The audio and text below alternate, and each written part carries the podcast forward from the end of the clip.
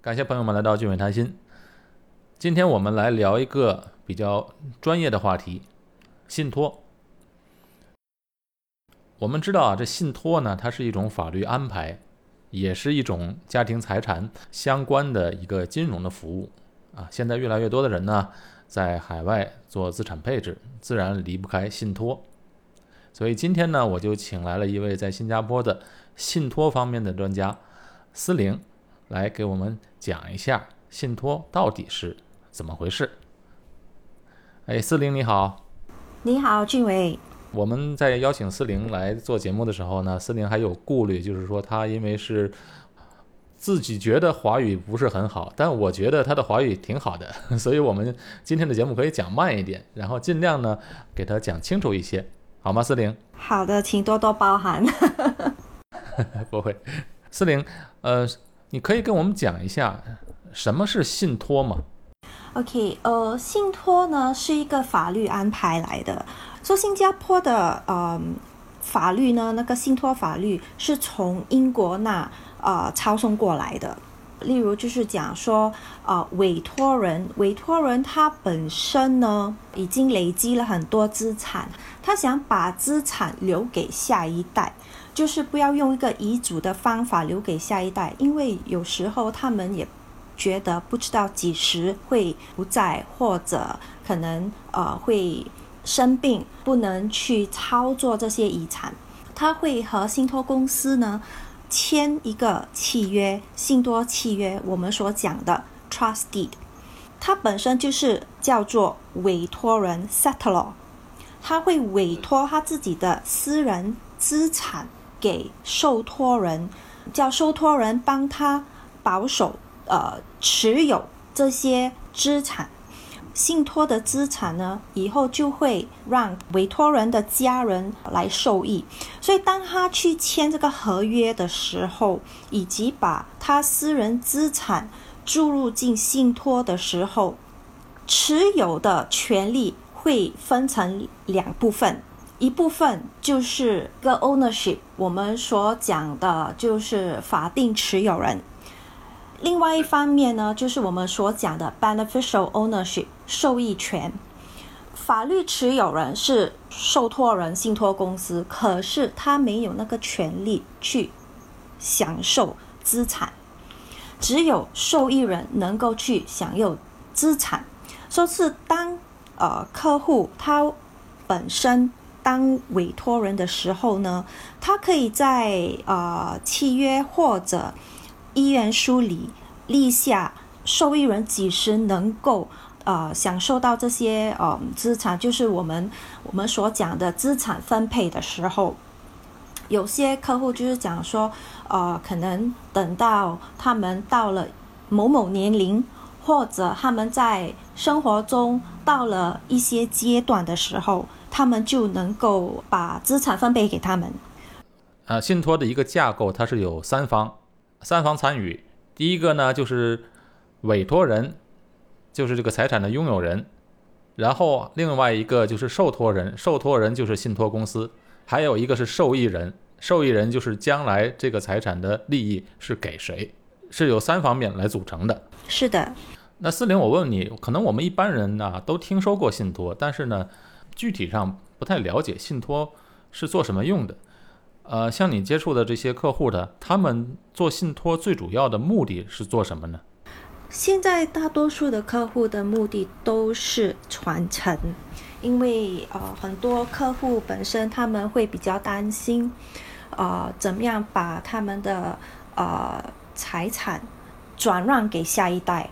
他们觉得现在可能不是一个呃适当的时间，然后呢，他们觉得如果他们因为呃有很多高资产客户嘛，他们会比较呃活动性比较高，风险也比较高，他们也是呃要规划怎么样去呃把他们的资产交给下一代，就是孩子孙子。那么。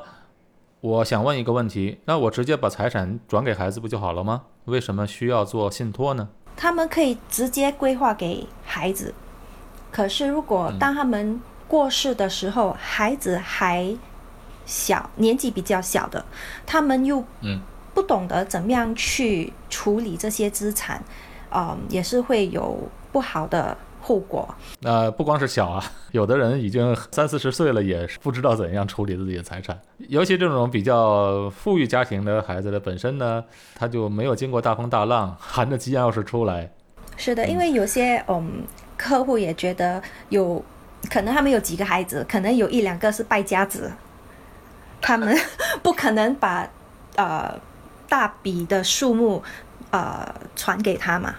所以这个就是体现出来这个信托的一个功能。它可能我一次性不要给孩子这么多钱，但是我可以做一些信托上的安排，使这个孩子呢，他一辈子生活无忧。但是呢，不可能一笔钱一给他，怕他给他之后他就一下子花完了。是的，有些呃委托人客户我也是有嗯见过的，他们也是有呃在意愿书立下条件，就是嗯。哦，对他们，就是有些孩子，他们可能很喜欢读书嘛，所以他们就讲说，不可能你，呃，一辈子在读书的，你一定要出来工作，可能，是嗯，对，要有条件的。说如果他有出来工作的时候呢，嗯，可能做了几年后，可能会他们想要分配一些资产给他，或者有一些呃孩子呢，可能嗯、身体也不是说呃很健康，所以呢，嗯他们需要医药费，呃，需要有人去照顾他，可能就把啊、一部分的资产留给这些孩子。这个信托除了刚才我们说的这个功能之外呢，其实还有一个规避债务的风险。比如说，一个企业家，如果一个企业家呢，他个人财产和公司财产他没有很好的分割开来的话，那就比较危险。一旦这个企业有问题，出现经营不善，因为有些情况呢，风险我们是不可预测的，好像现在这新冠状病毒，二零二零年元旦之后，哪想到今年是这个样子，都想不到嘛。所以这种风险一直是存在。如果一个企业出现了风险，影响到个人财产的话，那么就是很可怕的一件事情。我我看到一个例子，就是以前的那个安然公司，曾经是世界五百强的一个公司。二零零二年的时候，它呃，因为这个公司经营不善破产了嘛，所以绝大多数的这个财产都被冻结清算，唯一没有被冻结就是他们买了一份呃将近一千万美元的人寿保险的保单，所以呢，这两个夫妻就靠这个保单每年领取几十万美金，这样安度晚年。是的，是的，是它是能起到一个这个一旦出现经营不善的话，这部分的利用信托这个工具来分割出来的财产，它不会面临这个风险。呃，是的，所以呢，我们也会呃，就是劝客户呢，把他们的企业财产分割。如果他要设立信托的话，他要把两种资产注入信托，就是他的企业财产以及他的私人财产的话，就是私人财产就是比如银行账户、他们的私人的投资那方面，我觉得应该分开来做两个不一样的信托。你把全部注入在一个信托的话，债务者可以去挑战他们自己的信托里的私人的财产。所以每次呢，我们就会和客户讲说，如果你要把你的生意、你的那一些营运公司注入信托的话，就放在不同样的信托里。你说的这财产，那信托的财产都包括什么呢？信托财产都是包括很多东西，呃，只要有价值的都可以注入信托。我有见过的是，就是银行账户，呃，嗯，保单，就是 insurance 嗯。policy，、然后保险保单、对保险，就是不动产也有，可能房地产，嗯，对，房房地产、车、飞机、呃，游艇，以及哦呃足球的那一个 football club。通常信托的受益人都是自己的小孩儿，是吧？都呃是，孩子，对，家人、小孩、父母、呃，配偶、小孩、孙子，配偶也有。对那新加坡的信托它相对来讲比较保守，是吗？对，新加坡基本我们的信托法律是一个全权信托法律，就是讲说呢，只有受托人有那个权利，全部的权利，以就是包括分配权利以及投资权利，但呃，还有在这个信托法律里呢，我们的法律能够让委托人保留投资权利，只有。一种，呃，权利能保留给委托人，就是投资权利，其余的权利都是给受托人的。通常在新加坡设立这个信托的架构，都是以私人信托公司的形式来设立，是吧？私人信托公司是我们所讲的 private trust company。private trust company 是客户他们自己本身设立。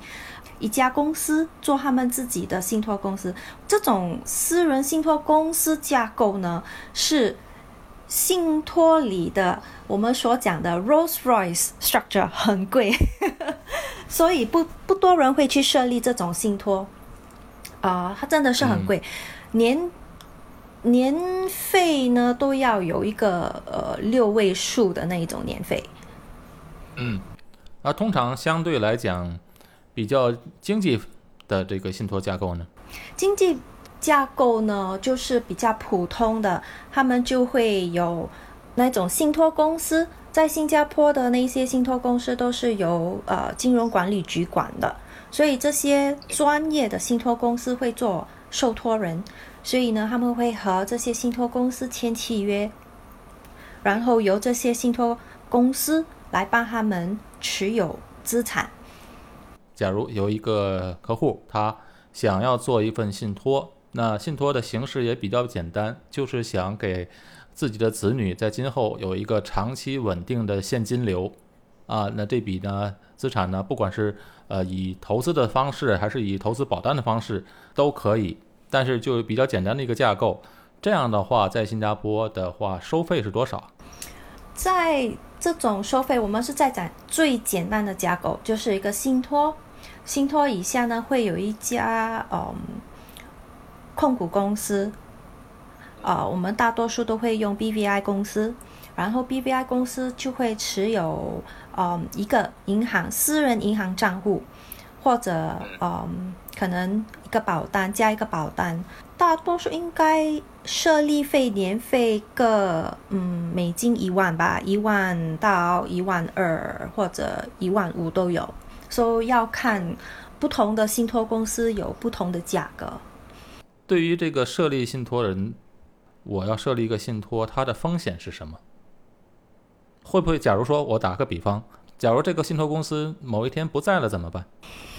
嗯，OK，因为全部的那些信托公司都是由金融管理局管的，我们的法律都是像银行一样的严，所以呢，如果有些信托公司觉得他们呃已经不能再继续下去的话呢，法律上是他们的责任是要去找另外一家信托公司持有这一些信托，就是 take over，把自己的管理权交给其他的另外一个公司。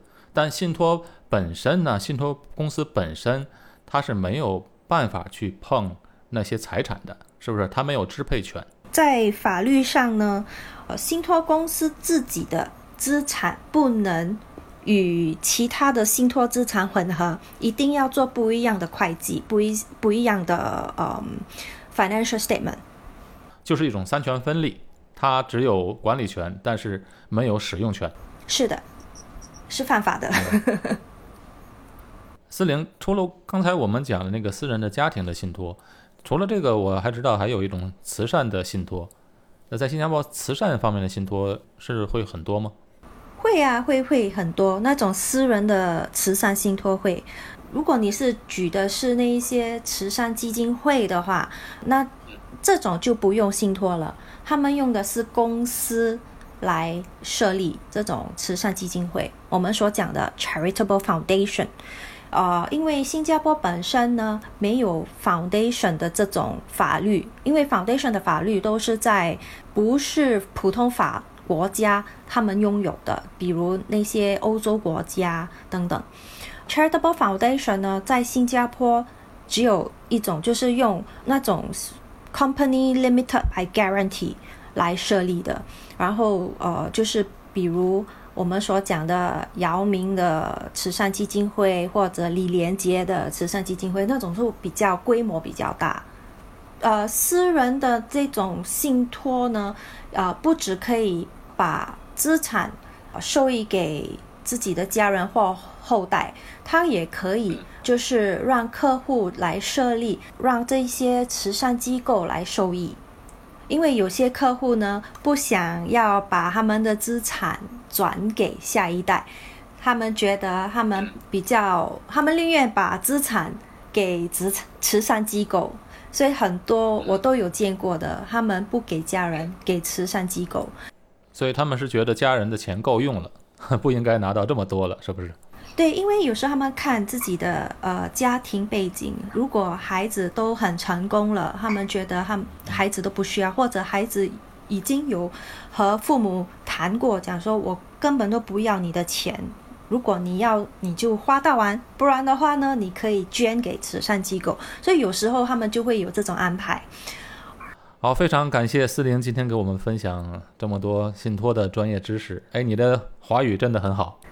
啊，谢谢谢谢。我觉得我还啊需要再进步。很好了，我觉得。呃，好。感谢你，思玲。这期节目呢，我和思玲是在新加坡录制的。这期节目就到这里结束，我们下期节目再见。谢谢俊伟。